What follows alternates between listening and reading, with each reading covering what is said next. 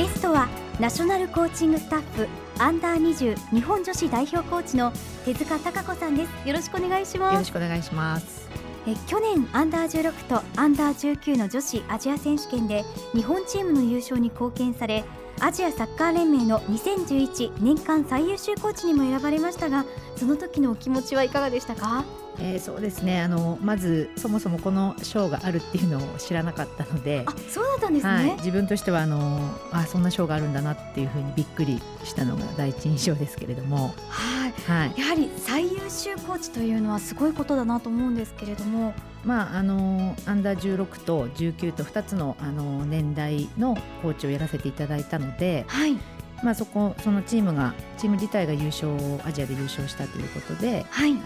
まあ、選ばれたのかなっていうふうに思いますが。はい、はい。そしてそのような功績が認められて去年宇都宮ゆかい市民にも任命されましたね。それについてはいかがですか？えー、そうですね。あのこれもあの正直申し訳ないんですけどこういう愉快市民があるっていうことを知らなくてですね。あそうですはい、実は、はい、あのそういう愉快市民があるんだったら、えー、あのなってみたいなっていう、はい、あのちょっといろいろ宇都宮をアピールしてみたいなっていう気持ちはあのすごい強くなりました。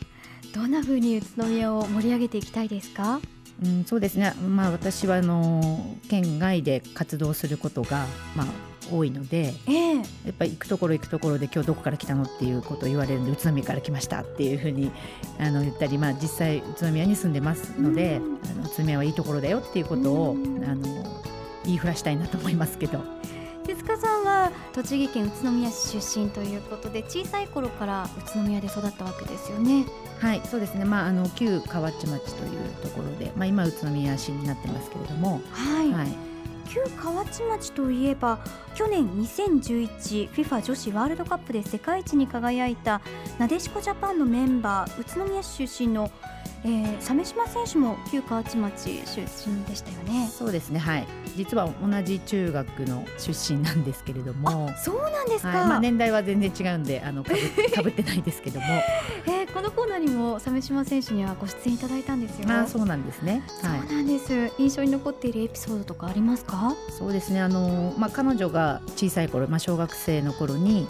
何度かはプレーを見たことがあって、はい、えー、でまあその後高校生になってから、はい、あの彼女がアンダー19の代表に選ばれた時に、まあ、私もそこでコーチをしてましたので。でまあ、久々に見て、まあ、上達したなっていう姿を、はい、見ましたけれども。鮫島選手のプレーって小さい頃から光るものがありましたか？そうですね、まあ、その前にね安藤梢選手もいたので、えー、安藤選手の方が先に私は知ってましたので、はい。まあ、安藤選手に似てるなプレースタイルが似てるなっていうのはすごく覚えてますね。今安藤選手という言葉がありましたが安藤梢選手も宇都宮市出身で愉快市民にも選ばれています。安藤選手とのエピソードは何かありますか？えーとまあ、彼女も小学生の頃から、はい、あの知ってまして、えーでまあ、私がそうですね、まあ、現役を一度引退してこちらに戻あの宇都宮に戻ってきてる時に、まあ、そのあの当時安藤選手が所属していたチームのコーチをちょっと臨時でやっていたことがあって。でその時に小学校5年生ぐらいでしたかね、はい、安藤選手が。でまあ兄弟3人であのプレーをしていてまあ、お姉ちゃんと弟がいるんですけれども。真ん中で。そうなんですね。はい。で、まあ、お父さんも一緒にこうプレーしたりとかもしていて。本当にあの家族ぐるみというか、はい、あのみんなでこうサッカーやってたっていう印象がありますでも彼女もあの、はい、本当にこう大人顔負けというか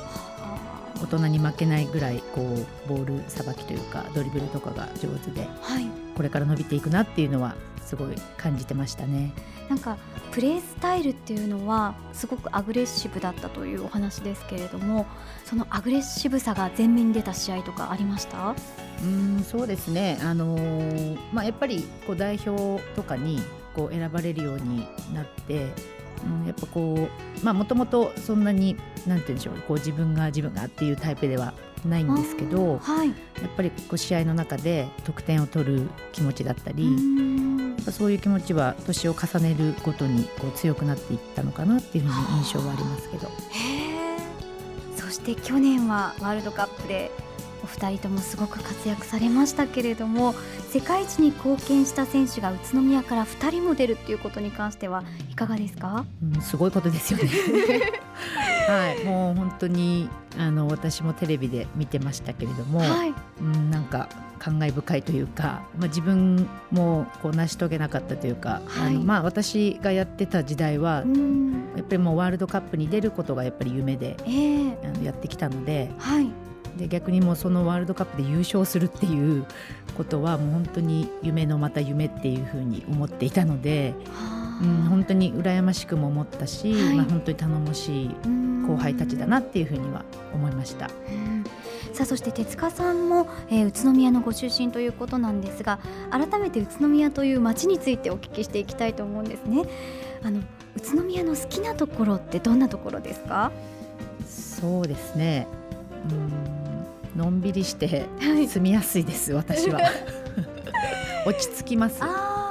そうですよね、はい、あのきっといろいろなところに遠征に行かれたりすることが多いと思うんですけれども、はい、比べてみていかがですか？うんなんか空気がいいかな 空気が美味しい。あ、はい、あのー、まあ、宇都宮の駅に降り立ってまあ、冬ですとまあひんやりするんですけど、ねはい、やっぱなんか空気が美味しいなっていつも思いながら帰ってくるんですけど。あの以前鮫島さんにこちらのコーナーに出ていただいた時鮫島さんは大の餃子好きだとおっしゃっていたんですけど、はい、やはり宇都宮出身の手塚さんも餃子ってお好きですか？まあそうですねあれちょっと普通普通な感じで 普通な感じで好きですよすあもう当たり前のように食べているとはいそうですねうちの冷蔵庫の中には、はい、まあ冷凍庫ですけど、ええ、あの餃子はいつも入ってますね。常に完備されていると、はい、あそれを聞いてちょっと安心しました。食べられるように。はい。